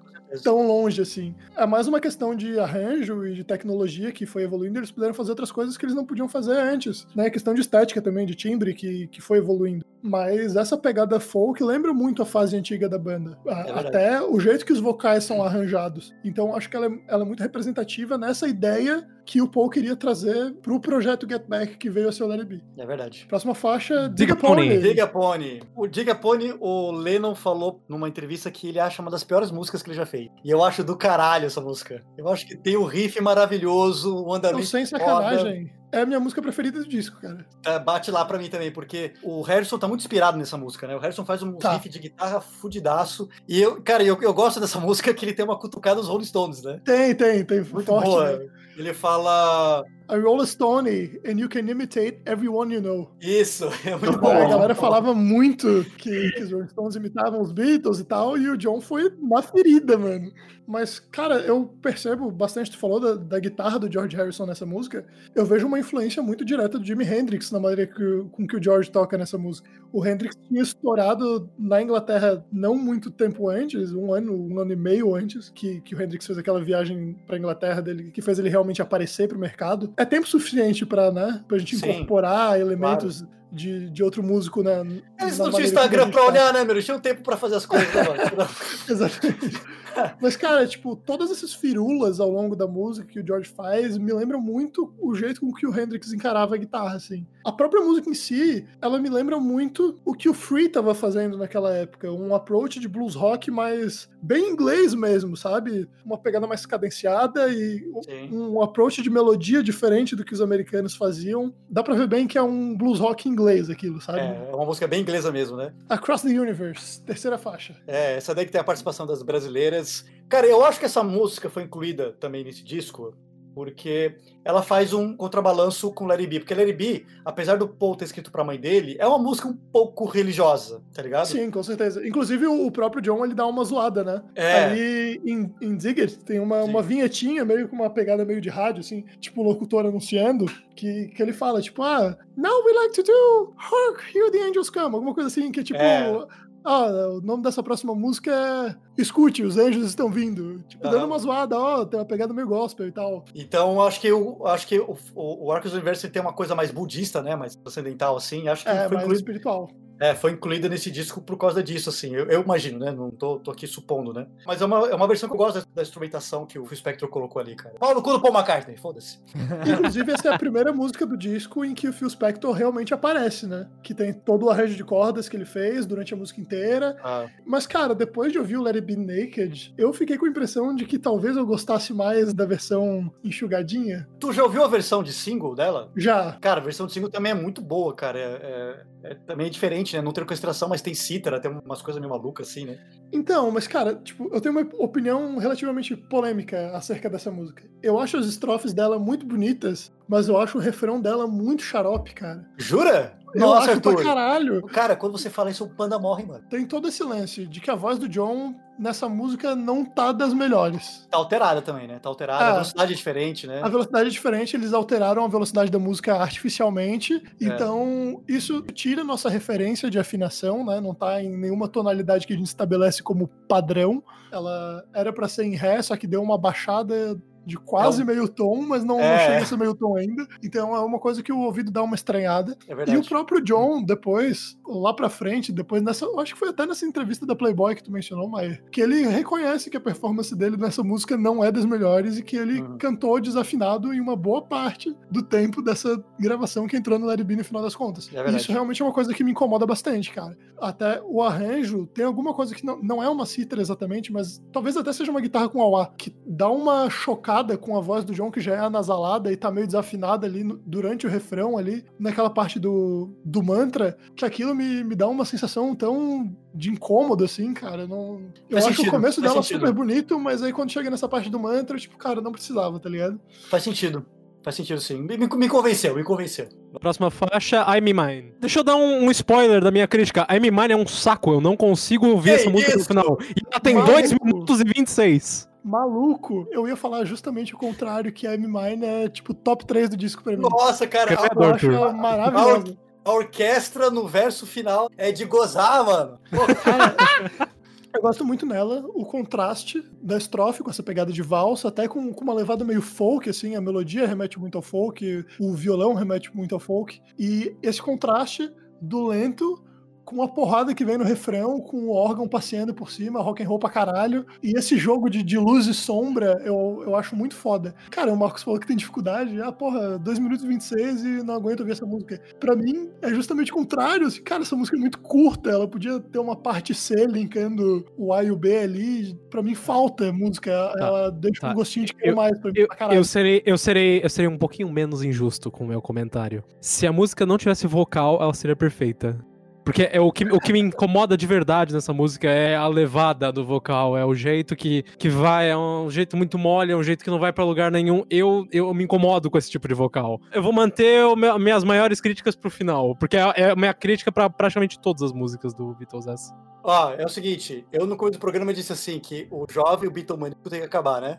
Aham. Eu vou mudar. O jovem e o Marcos tem que acabar. Não é possível, não é possível um negócio desse. Cara, uma curiosidade muito doida é que, na verdade, na gravação inicial, essa música só tinha, tipo, um minuto e meio, e quando o Phil Spector pegou o material que tinha sido deixado de lado pra finalizar, assim, pô, essa música é boa, por que que ela tem só um minuto e meio? E aí ele deu a sugestão de aumentar a faixa pra duração final dela. Tá vendo, Marcos? Por causa do Phil Spector, seu sofrimento é maior. Quinta faixa, Dig It. Ah, cara, essa música eu acho um saco. Ah, essa música é uma bosta. É uma bosta, uma bosta. Odeio ela. Eu não entendi o que, que ela tá fazendo no disco, cara. É, cara, é uma jam session escrota pra caralho, ridícula. Eu, nem, eu, cara, eu nem quero falar dela. Quem quer falar? Próxima música. Vai, vai, let it be, vou falar let it be, vai. Vai, vai, vai, vai, vai. Cara, olha, o trabalho de orquestração dessa música também acho foda. Cara, eu acho do caralho que o que tem os arranjos de metais que tem no, no- no refrão. E eu acho o solo do Harrison inspirado pra caralho nessa versão do disco. A versão, Pra caralho. a versão do single eu acho meio, meio xoxa. Porque colocaram um efeito a mais no solo do Harrison ali que não, não tá Tirou a legal. vibe, né? É, mas a, mas a versão que tá no disco, meu Deus do céu, é um solo maravilhoso, foda. E tem uma curiosidade dessa música. Paul escreveu, na verdade, essa música e entregou para a Aretha Franklin. Vocês Olha sabiam só. Não. É. Are- Tanto é que a Aretha Franklin gravou essa música antes dos Beatles. Caraca. Caralho. Eu não E- sabia disso, pô. Só que aí depois o Paul falou, não, cara, vou, quero homenagear minha mãe aqui e vou com ela. Só que, cara, e a, a versão da Aretha Franklin é esquecível, assim. Acho que quase ninguém ouviu ela, tá ligado? Porque poucas pessoas conhecem. Eu não sei se vocês tiveram aqui a oportunidade de ouvir o, o álbum branco Outtakes, né? Que saiu ano passado, ano retrasado. Cara, tem uma versão de It Be do- nas sessões de- do álbum branco que é foda pra caralho. E é completamente diferente. A levada de vocal é parecida, mas a instrumentação é, é outra, é outros acordes. É uma coisa meio maluca, assim. Falei, cara, eu queria ter ouvido essa versão aí, viu? Mas por A gente tava falando do solo. Eu tenho uma, uma opinião um pouquinho diferente do solo. Eu acho o solo maravilhoso. Eu acho possivelmente o melhor solo dos Beatles depois do, do que o Eric Clapton fez em While My Guitar Gently Weeps. Mas eu acho que é muito um lance de contexto, porque se tu para pra prestar muita atenção no solo, Óbvio que não é um solo muito técnico nem nada, e não tem um fraseado diferente pra cacete. É, é mais um lance de que ele combina muito com o que a canção pede. E eu acho que, que isso é o que mais devia acontecer e não necessariamente é o que acontece na música hoje em dia. Mas, cara, ele tem um timbre de guitarra meio feio. Eu acho que a guitarra tá meio aguda demais, meio abelhudo, mas dentro do contexto funciona super bem e, e é emotivo e, e casa muito bem com o que tá sendo cantado e do jeito que tá sendo cantado. É, eu não sei se essa é uma das críticas que vão falar depois, mas uma das críticas que eu tenho, eu acho o disco Larry mal gravado, em vários aspectos. E isso que tu, isso que tu falou do Sim. som meio abelha, assim, é, acontece bastante assim. Então, é, super entendo o que você fala, porque eu acho o disco, dos discos dos Beatles, esse daí eu acho que foi o pior, a pior captação que teve, saca? O álbum inteiro gravado num meteoro de 10 watts, Sim, né, até galera? Que, que meteoro o quê, velho? Eu acho que era um Watson. um Watson. Cara, pra além do, do comentário técnico, essa música, eu falei, pra mim ela é muito marcante, até porque quando eu comecei na música foi no teclado. É uma das primeiras músicas que eu aprendi a tocar. E eu escuto ela desde que eu me entendo por pessoa que gosta de música. E, enfim, talvez dos Beatles seja. Pergunte pra mim, cara, fala uma música dos Beatles, seja a primeira que eu fale. Tem uma coisa ela tá comigo né? desde sempre. Muito sentimental. É uma coisa que tá comigo desde sempre. Eu gosto muito dessa música, eu gosto da letra. Ela tem uma coisa comigo, assim, exatamente por ter sido uma das primeiras músicas que eu aprendi a tocar sozinho num instrumento. E eu gosto do solo, como tu falasse muito bem. Eu concordo muito com o que o Arthur falou, que é uma coisa que eu acho que vai pra tudo na música. Não é a quantidade, mas sim a qualidade de coisas que tu coloca no solo que é importante. E o, a sensação, tanto a combinação dele com a música, se ele encaixa dentro daquela proposta, e se ele te passa o sentimento que a música também queria passar. E eu acho que o solo de Larry B, ele se encaixa nisso, assim, pra mim, fazer pelo isso, menos. Mas o que ela quer dizer? Qual é a mensagem por trás dela? É um sonho, não foi um sonho? É, o Paul escreveu para homenagear a mãe dele, né? Que o Paul tava, tava passando por, por um período difícil, assim, e tal, deprimidão e tal, e ele lembrava da mãe dele. Vai dar tudo certo. O que tá acontecendo? Deixa estar. E, porra, Larry B tem a grande versão do Rai Brito, deixa assim, né? Eu acho que nenhuma outra música realmente tem uma tradução desse calibre. Rai Brito, grande cantor santareno de Santarém, Pará. Então, Ó. É, olha, essa tradução só é superada pela versão do Lulu Santos de Quebec, Eu nunca ouvi isso. que é de left, tanana, de left. tanana. Nossa senhora! loucuragem, loucuragem. Meu Deus do céu. Meg May, ah, Meg May, velho, puta. Cara, Meg May é outra que não precisava estar ali. É um hino, é- foi um hino não oficial de Liverpool. Essa música. É uma música dos anos 1750, por aí. Cara, mas assim, eu acho muito anticlimático, porque Meg May é a música que encerra o lado A do disco. E eu acho muito nada a ver o, o lado A terminar assim, tá ligado? E vem depois de Let It Be. É, pensar na experiência de alguém que tá ouvindo vinil, acabar ela e parar e tu ter que levantar pra trocar o disco, trocar o lado do disco. Deve ser uma experiência muito nada a ver, tá ligado? Tipo, cara, sério, não tem mais nada depois disso. Enquanto o Larry B vem com aquele bem com aquela pegada que vocês falaram, que é um pouco de cada um ali, meio espalhado, não tem muito experiência de disco. Eu fico pensando no, no Dark Side of the Moon, em que eles pensavam, tipo, acabou o lado A, que é uma história completa, tu vira o disco, tem outra começa numa parte de outra história, assim, vai te dando aquela experiência. It Be não tem nada disso. É. Exatamente. Cara, eu já acho questionável a presença de Meg May no disco. Mais questionável ainda é o posicionamento dela na tracklist, cara. Botar isso pra fechar um lado de disco eu acho absurdo. É, foi, foi É- bola, é fora, muito bola fora, bola fora. Pô, já tem Digit que cumpre esse papel de, de vinheta, de certa forma, no lado A. Eles podiam pelo menos ter jogado o Meg Bay pro lado B pra dar uma equilibrada, né? Mas, pô, eles terminaram o lado A com ela. Simplesmente podia não ter colocado, né? Era uma opção. É uma, é uma opção. Era uma opção, é. O lado B começa com I've Got a Feeling. É, pois é. Aí, cara, essa música é os Beatles sendo os Beatles. Aí sim. É, é- é Beatles Beast Mode aí. É, eles estão tão afinados um com os outros. Eu, eu acho a guitarra do Harrison um pouco desafinada nessa música.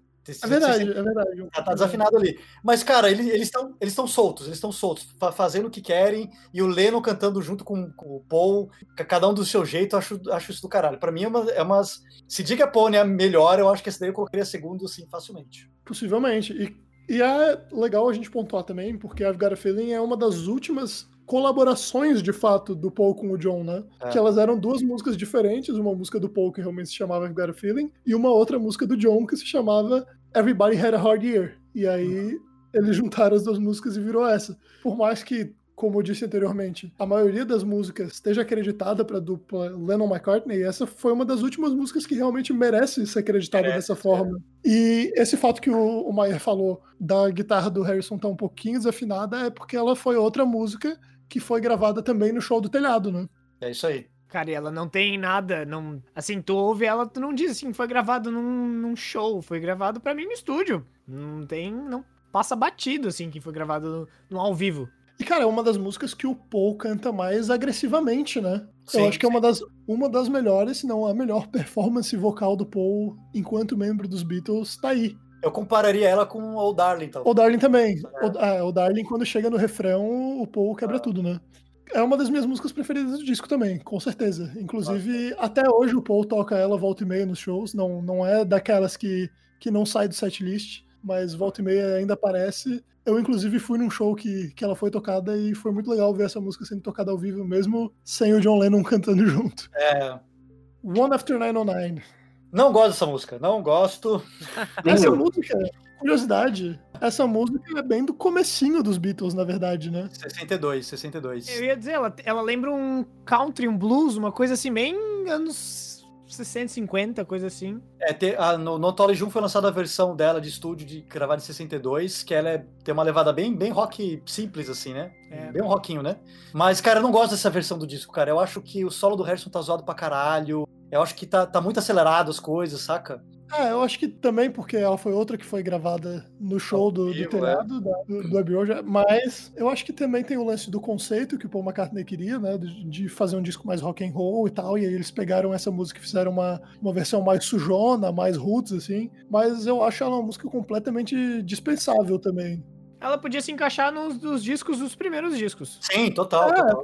É, eu já vou, já vou deixar claro aqui, eu sou um dos chatos que acha que Beatles começou de verdade no Rubber Soul, talvez no Help. O Help já tinha algumas coisas legais, mas o primeiro disco que eu gosto inteiro é o Rubber Soul. E essa música com certeza tá fora do lugar. Tá fora do lugar. Tá fora do Tá lugar. fora do seu tempo. É, tem outras músicas muito legais que ficaram de fora, cara. Pô, Make Madonna nunca saiu em disco. É, hey Bulldog, que é uma outra música que tem tudo a ver com a temática do disco, por assim dizer. E várias outras, inclusive, né? Porra, Old Brown Shoe, que saiu depois também, é uma música mais legal do que ela. Hey Jude, que só saiu como single, por mais que tivesse saído antes, também caberia mais aí. É, pra mim, ela é uma, uma manchinha no disco, assim. The Long and Winding Road, agora é Eu do amo Vitor essa brilhar. música. Eu amo essa música. Eu, durante muito tempo, não gostava dela. Eu passei a gostar dela quando eu vi o Paul tocar ela ao vivo. Cara, eu também não gostava. A versão que eu mais gosto dela é o Paul ao vivo tocando ela também. Eu acho a letra linda, acho o piano dela muito bonito, eu gosto da melodia. Pra mim, ganha fácil o top 3 desse disco, e eu não gosto desse disco, mas assim, esse, essa música é muito boa. Eu, quando quero ouvir essa versão, eu não ouço a versão do disco, eu ouço versões do Paul McCartney cantando ao vivo, mas eu gosto também da versão do disco. Gosto da versão sem a, sem a orquestra, no, no Naked também. Não sei, pra mim é uma coisa que encaixa muito, assim, eu- me traz muita coisa boa, assim, ouvir essa música. Me fez gostar mais da, da carreira solo do Paul, que eu tenho ouvido bem mais do que, fato, de fato, os Beatles, os discos originais. Cara, eu também, assim como o Maier, não gostava dessa música até que eu ouvi o, o Paul tocar ela ao vivo. Porque depois que eu ouvi o Let It Be Naked, eu entendi a indignação do Paul. Porque essa realmente é uma música muito bonita e que o arranjo do Phil Spector deu uma tirada na beleza dela. Porque ela ficou com um aspecto meio brega, assim. Ela ficou com, com um lance meio novela da Globo que não tem nada a ver, tá ligado? Sei lá, pare- parece música de, de, de celebrar casamento em final de novela. É, porra, tira várias nuances dela, assim, sabe? Eu acho que a orquestra contribui quando ela cai. É tipo isso. Mas é também uma das minhas músicas preferidas do disco. E, cara, eu acho que isso é um sintoma muito forte de que o Paul tá- era quem tava segurando tudo. Porque se tu para pra analisar o disco, as músicas do Paul são muito mais fortes do que as músicas dos outros. Claro, claro, Tirando a Animal, que, que é uma música que eu gosto muito. claro. Mas, de resto, dá pra ver que o, o Paul tá muito mais dentro daquilo do que o, o resto da banda, né? Ele tá botando o coração dele naquele disco. Vamos pra próxima, então. For You Blue. For Blue. É outra música que eu acho mal gravada, mas eu acho legal. Cara, eu tenho, eu tenho sentimentos mistos quanto a essa música, porque ela é um, um blues de 12 compassos bem típico, né? Pegada meio honky-tonk, assim, uma pegada meio saloon. E o John Lennon fazendo o lap steel, né? Que é uma coisa Aham. bem incomum no caso. Essa música me lembra muito o primeiro disco do Cream, na verdade. Até porque eu, eu acho pra caramba, assim, todo o clima, né? Até o jeito que o George Harrison canta, a entonação lembra um pouquinho o, o Jack Bruce, por mais que o timbre da voz não tenha nada a ver. Ela tem um clima parecido, sim. E até o jeito que o arranjo é tratado lembra um pouco. É bem o blues inglês, né? É, é uma interpretação inglesa do blues rock, bem tipicamente. A, a maneira com que a, a melodia é construída é bem típica de como o inglês encara o blues rock. Cara, mesmo ela sendo bem simples, eu acho uma faixa divertida e que merece estar ali no disco. Ela é melhor do que várias outras. É, com certeza. Eu acho ela uma faixa mediana pra boa, assim, mas que tá ali fazendo o papel dela. Eu vou também falar que essa também foi uma das músicas que eu não achei ruins de ouvir do início ao fim. Mas é porque ela, é bem formulaica, né? Ela é bem inofensiva. Ela não Aham. tem nada que possa, tipo, agredir alguém, assim. Ela tá ali É. fazendo o papel dela no disco. E o disco fecha com Get Back. Que eu acho foda pra caralho essa música. Eu acho uma baita Billy, música também. Billy Preston manda muito bem. E ao vivão também, né, cara? Ao vivão. Também é, também é verdade. Mas, cara, eu, eu acho um, um fim digno pros Beatles. É, fechou bem, fechou bem, fechou bem. A tracklist original do que seria o disco chamado Get Back, ela é a primeira música. Inclusive, se, se a gente for dar uma olhada na tracklist original, fica bem claro qual era o conceito do Paul, porque as três, quatro primeiras músicas são músicas bem mais cruas e depois que começam as músicas mais elaboradas, assim. Eu acho que Get Back é uma despedida super digna. É uma das melhores músicas do disco. É uma das poucas músicas que, pra mim, do Larry B, que realmente merece uma atenção grande. Eu traço um paralelo com ela em relação a Back in the USSR. Eu acho que, por mais que elas sejam diferentes em termos de, de agressividade, Back in the USSR é uma música muito mais pra cima, muito mais festinha. Eu acho que ela- elas têm alguma coisa em comum, assim. Eu acho que é o típico rockão do Paul. É? Eu gosto de Get Back também, cara. Eu acho uma das É uma música que, é, que eu mais curto do disco. Com certeza essa entraria. Depois eu, eu tenho que ver, eu não pensei exatamente em montar um top 3, assim, mas Get Back seria uma forte concorrente. né? É, se eu pudesse montar o top 3, estaria Let It Be, Across the Universe e Get Back, provavelmente. Eu provavelmente, eu provavelmente colocaria Diga, Pon- Diga Pony, Let It Be, é, da melhor pra pior.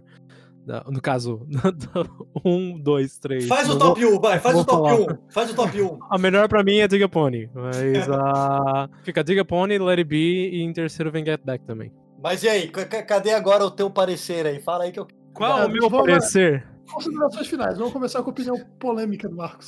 Tá, opinião, Marco, opinião olha lá. polêmica. Me representa. Vamos, pegar, assim- vamos pegar assim, ó. O ano é 1970. Em 1970, você, o consumidor de música, você. Vamos dizer assim, que eu sou um molequinho de, sei lá, 15 anos, nos anos 70. Eu não tenho muita grana pra comprar disco, né, em loja e tal, pra todas essas coisas. Esse investimento ele tem que ser assim, porra, Bem calculado. bem calculado. Em 1970, cara, foi lançado Paranoid do Black Sabbath. Puta, é realmente. E o primeiro olho disco do assim. Black Sabbath também. É, aí Led eu olho assim, 2. Led Zeppelin 2. Mano, tem tanta coisa que vale mais o meu dinheiro do que Led Ah, com certeza, com certeza, com certeza. Não, Então, a- aí a minha, a minha indagação, né? Eu não tive influência dos meus pais, do- de pessoas mais velhas quando eu era criança com relação a ouvir Beatles, né? É só o feijão com arroz. E eu gosto até do feijão com arroz. Gosto de Helter Skelter, gosto de Help, gosto de Come Together. E aí, tipo, cara, por mais que eu goste do, do feijão com arroz, Beatles pra mim é uma palavra que o Vitor usou. É uma banda que eu respeito muito, mas eu acho o som deles muito, né, esquecível, assim, sabe? Na minha, na minha concepção. Falou que o som dos Beatles é esquecido. Não, eu, eu respeito muito, eu respeito muito a banda. Por que, que eu respeito muito o Beatles? Porque todas as bandas que eu escuto, né, é... Gente, calma aí, o Marcos caiu na ligação. Ô, gente, se vocês quiserem mandar DM pra mim, eu passo o endereço do Marcos. Mas, mas, não, só, só deixa eu me explicar, assim. é, eu, eu respeito muito Beatles. Eu acho só que. Por, por que, que eu respeito muito Beatles? É porque eles são a influência, uma das maiores influências de todas as bandas que eu escuto. E ó, no fim das contas, né? Tu chuta uma pedra, tu certa uma banda que teve alguma influência de Beatles com algum aspecto, ou teve uma influência de uma banda que foi muito influenciada por Beatles, né? Só que o, o cerne do Beatles, assim, né? Eu não me apetece. Eu não não me dá não me dá aquela sensação de, por exemplo, né, que o Victor falou ali, ah, It Be é uma música que me traz uma me traz lembranças, que me traz uma sensação assim. Eu não sou assim. E por mais que eu tente muito, eu já, cara, eu já ouvi, não vou dizer que eu ouvi todos os álbuns do Beatles, mas eu ouvi uma boa parte da discografia dos caras. Eu tento muito, com muita força gostar, mas eu não consigo, de verdade, assim, é, é tu tá diferente errado, hein? Tu tá errado.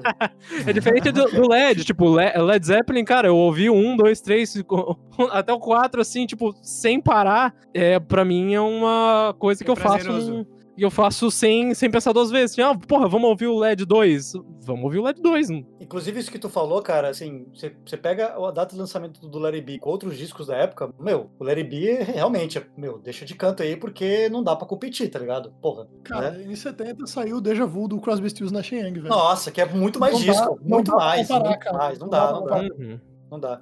Só que assim, a- o- por que, que a gente ouve esse disco? Porque, cara, é o final, velho, tá ligado? Pô, que- Entendeu? É, é isso. Mas eu, eu acho que o Larry B, ele poderia ser interessante se ele fosse lançado como single, tá ligado? Sabe, pe- pega essas melhores, vamos lançar um single, vamos lançar um EP, sei lá, lança um EPzinho aí, tá de bom tamanho, né?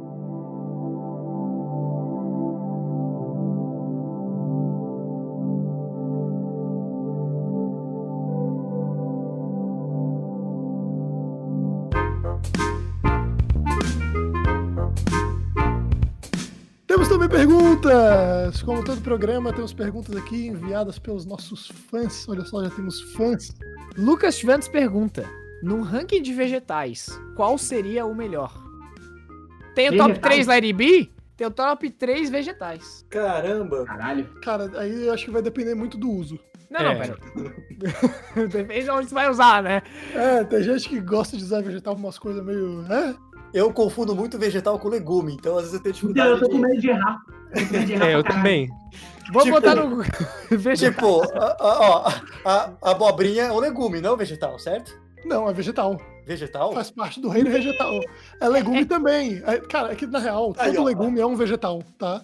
Ah, É é? Isso. deixar isso claro. É o reino vegetal. É isso. Ah, então, Ah. não, então não tem problema. então A não tem problema. confusão É se bem abrangente. entre legumes e verduras. Que aí Então eu vou agora eu vou dar, vou dar opinião Tá. polêmica. Eu vou ter que dar uma opinião polêmica então. Tá, vai. O meu vegetal favorito é brócolis, cara. É Eu bom também, caralho. cara. Brócolis Não é é bom. polêmico, eu concordo em gênero, número e grau. Cara, tinha uma, tinha uma convenção em desenhos infantis. pra- todo mundo combinava que brócolis era ruim. Só que brócolis não é ruim. Até hoje, eu vou te dizer, até hoje é isso. Agora assim, ervilha. Ervilha é uma bosta. Não, Ervilha é bom pra aí. caralho, brócolis- Ervilha é bom, ervilha é bom. Ele é bom, ervilha é isso, bom. por isso que eu e o Vitor nos damos tão bem. Cara, olha só. Ervilha é tão ruim que eu tenho uma prática toda vez que eu vou pedir um X. Ah, não, eu Toda tiro vez porque que eu vou cai, pedir eu um tiro porque X. cai. Não, não, não, calma aí. Espera, me ouve, me ouve. Eu tenho um ponto a ser passado. 30 segundos, candidato. Eu odeio tanto ervilha que eu tenho uma prática toda vez que eu abro um aplicativo, pedir um X, pedir um cachorro quente, o que quer que seja. Primeira coisa, Observações. observações. Tirar ervilha e presunto. Eu nem vejo se tem ervilha e presunto no negócio. Já é meu modo de operandi é pedir pra tirar, velho. Porque se Não, ervilha é vier, muito ruim. É ruim não pra tem caralho. como, cara. Não Que tem pra caralho, isso, pra caralho. que é muito isso? ruim. Eu faço barraco se vem errado. Tem outras coisas que eu não gosto, mas que se vem eu deixo passar. Tipo cenoura. É. Cenoura eu não sou muito fã. Mas se vem um bagulho errado com cenoura, tipo, cara, não é o suficiente pra eu mandar. pedir mandar outro, sabe? Agora se vê ervilha. Se vem ervilha, é uma estrela no iFood na hora. Pedir Ervilha claramente é- é pra processo. tirar ervilha, bicho. Que isso? Ervilha não tem como, não tem como. Rafa. Ervilha não tem. O jovem e a ervilha tem que acabar. Tem que acabar, tem que acabar. Arthur, top 3. Eu gosto muito de brócolis, mas eu vou ter que ir contra a corrente aqui. E eu vou ter que ir na onda da versatilidade. Porque a batata é imbatível. Tá, mas top 3. Cara, top 3, batata em primeiro. Aí Batata é em bem segundo, versátil. em segundo vem brócolis e em terceiro vem cebola. Ah, bom. Pô, cebola é bom pra caralho. Bom, bom, bom. Boa, boa. Gostei, gostei, gostei. Uhum.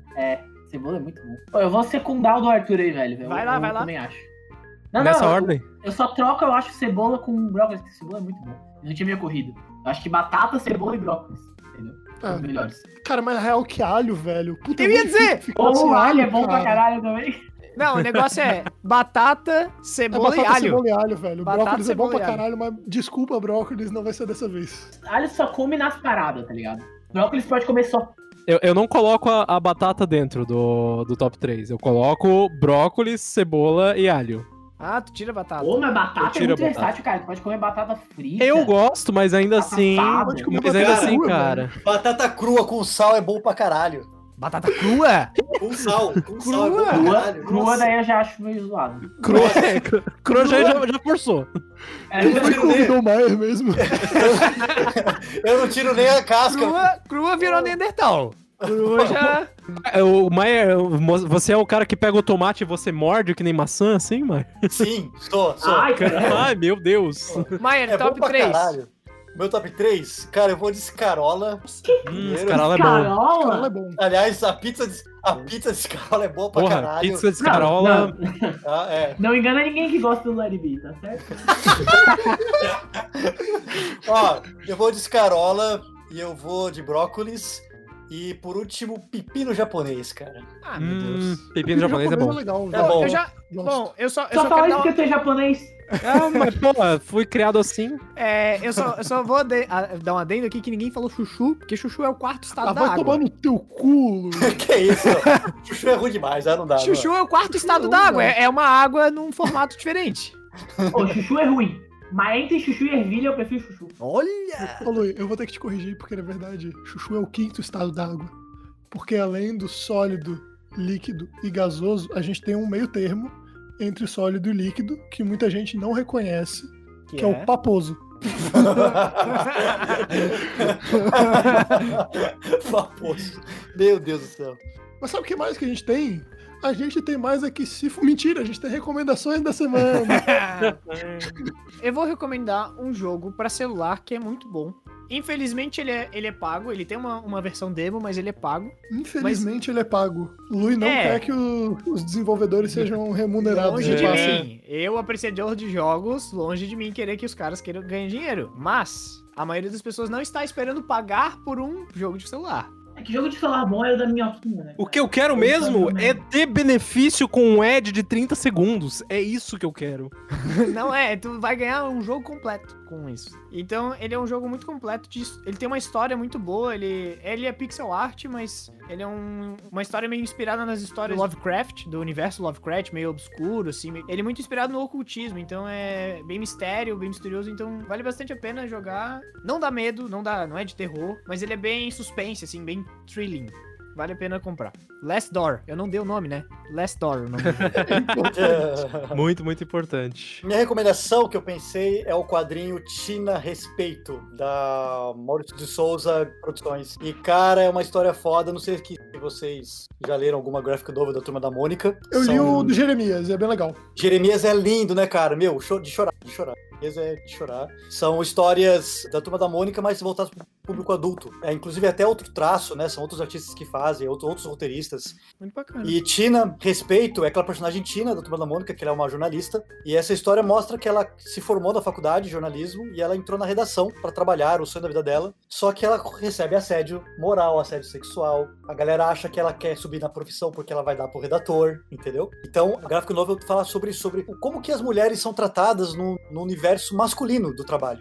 Então a história é foda, cara. Cara, eu acho que todo homem tinha que ler essa história pra aprender a parar de ser cuzão, tá ligado? Que legal, cara. Eu não sabia desse lado da turma da Mônica. É, ch- chama Maurício. É Graphic Maurício Opções. Como eu já fiz em várias outras ocasiões, eu vou recomendar uma bandazinha. A banda que eu tenho pra recomendar é uma banda carioca chamada Menores Atos. Uma banda que não Ah, é famosa. que ela não é tão, ela não é tão famosa, mas ela também não deixa de ser, não, não, Não é chega uma a ser uma banda pequena. Isso. É, Tocaram aqui, né? Tocaram aqui. tocaram aqui duas vezes, duas vezes no ano passado. É, e eu não fui em nenhuma das duas, eu fiquei triste. Cara, os caras são muito bons, muito bons mesmo. É, Ah, da tipo música- Brocave, eu não lembro como é que foi o porque eu bebi pra caralho, eu esqueci. Mas só pra, só, pra, só pra concluir o argumento, pô, os caras são muito bons, um rockzinho mais pesado, mais puxado pro hardcore, assim. Só que com uma pegada ainda assim mais melódica, uma pegada mais técnica. Não vou dizer que não é técnica também. Por mais que seja pesadão, os caras são sensacionais. Muito bons mesmo, recomendo. Músicas muito relatable pra mim, pelo menos. A minha recomendação dessa semana não vai ser uma recomendação de nada cultural, vai ser um, um life hack. É Vai ser um boa, negócio boa. pra você utilizar no seu dia a dia. É uma coisa óbvia até, mas é uma coisa Batata, que eu não batata. vou estudar. Não colocar o coco no freezer. De colocar o coco no freezer. Cara, é uma coisa meio óbvia, mas é uma coisa que eu não vejo muita gente fazer. Mas é uma coisa muito legal. Que é quando você for fazer uma caipirinha, bota um manjericão pra socar junto, que fica gostoso pra caralho, pô. Pouca gente faz e é um, é um diferencial, é um plus a mais. Dá aquela refrescância, dá aquele sabor, você transforma uma Helles caipirinha de velho barreiro num drink requintado. Recomendo muito. Isso é igual pôr é, alecrim em cima do miojo, assim. Daí tu diz que tá requintado, é gourmet. Fez- Alecrim, alecrim no miojo, mano. Faz o upgrade de miojo para ramen. É isso, é isso. Eu, eu não sei se vocês lembram do primeiro episódio desse podcast em que o Lui comentou ter comprado uma certa bebida chamada camarote. O cara, Eu o fui cara me toma ludibriado. camarote. O cara me toma camarote. Eu fui O ludibriado. cara praticamente vende os rins dele e o fígado no mercado negro e vem falar da minha caipirinha de manjericão. Pelo amor de Deus. Eu fui ludibriado, não é culpa minha. Vou recomendar pra quem curte o filme de terror, filmezinho de terror. A gente tá, eu pelo menos sou muito cansado desses clichêsões de, de terror que a gente tem visto, porra, Sharknado. desde que, nossa, a gente tá sempre aí vendo esse clichê. E tem um cara chamado Ari Aster, que fez dois filmes de terror recente- recentes. Um chama Hereditário e outro chama Puta, filmaço. Filmaço hereditário, bom pra caralho. Pra quem curte um filme de terror, é muito foda, porque é uma. Os, os dois filmes são premissas diferentes, é, inovadoras, incomuns, que tu não vai encontrar em outros filmes. O tipo de direção dele é muito, muito legal, assim. É, pra filme de terror, ele combina bem com aquele terror psicológico, tu fica agoniado, tem cenas gráficas, mas ao mesmo tempo tu tens só aquela sutileza de uma sombra mexendo ou alguma coisa acontecendo no fundo. Ele não é aquele terror de susto gratuito, assim, Jump scare. ele é diferente, assim, é, não tem jumpscare. Até tem, mas não é o foco, assim, como a gente costuma ver. Então, qualquer um dos dois filmes, tanto o Hereditário quanto o Midsommar, dois filmes sensacionais desse cara aí. É, o Hereditário, acho que, inclusive, tá no Prime Video, possivelmente. E aí, vejam aí, porque vale a pena pra quem curte filme de terror. E pra finalizar, a gente tem que também sortear o tema da próxima semana.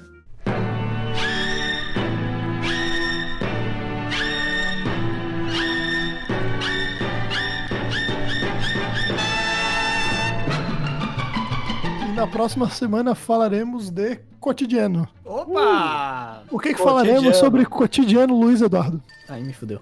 É o ciclo de amigos do Luiz Eduardo, é disso que nós vamos falar. É, do meu círculo de amigos do LoL. A importância do LoL na vida do jovem brasileiro. É sobre esse o tema. Não tem nada, não tem pauta mais urgente do que essa. Mas, Marcos, gente, não, vamos- Justo. Marcos, não vamos mentir pro nosso ouvinte. Não vamos mentir pro nosso ouvinte. No Não. próximo programa a gente vai fazer um top 10 padarias de Florianópolis. Pode Nossa, vai ser. ser difícil esse ranking, hein? Vai ser Padeiro difícil. de Sevilha primeiro e acabou. É isso. Cara, tá completamente equivocado, velho. Por isso que a gente vai falar no programa seguinte. Eu, eu vou jogar uma polêmica aqui, ó. A pior padaria de São Paulo é melhor que as- o top 10 de Floripa. Falou tudo, falou Hum, tudo, acabou o falou programa, tudo. Falou tudo, acabou Falou o programa. É isso. Eu não vou, eu não vou admitir essas coisas não, porque eu sou daqui e eu não vou ficar falando. Eu também sou daqui. Só bairrista.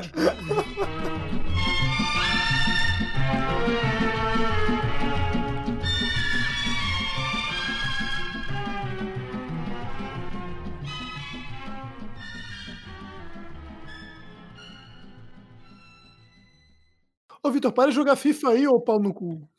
Só o último jogo, cara, tô brincando. O cara realmente tá jogando FIFA. Pra tu, ver como o cara tá, pra tu ver como o cara tá interessado no assunto, né? Fala aí, Maia. É. Onde você vai sofrer aqui dentro? 10 anos de amizade, acho que eu não conheço o cara.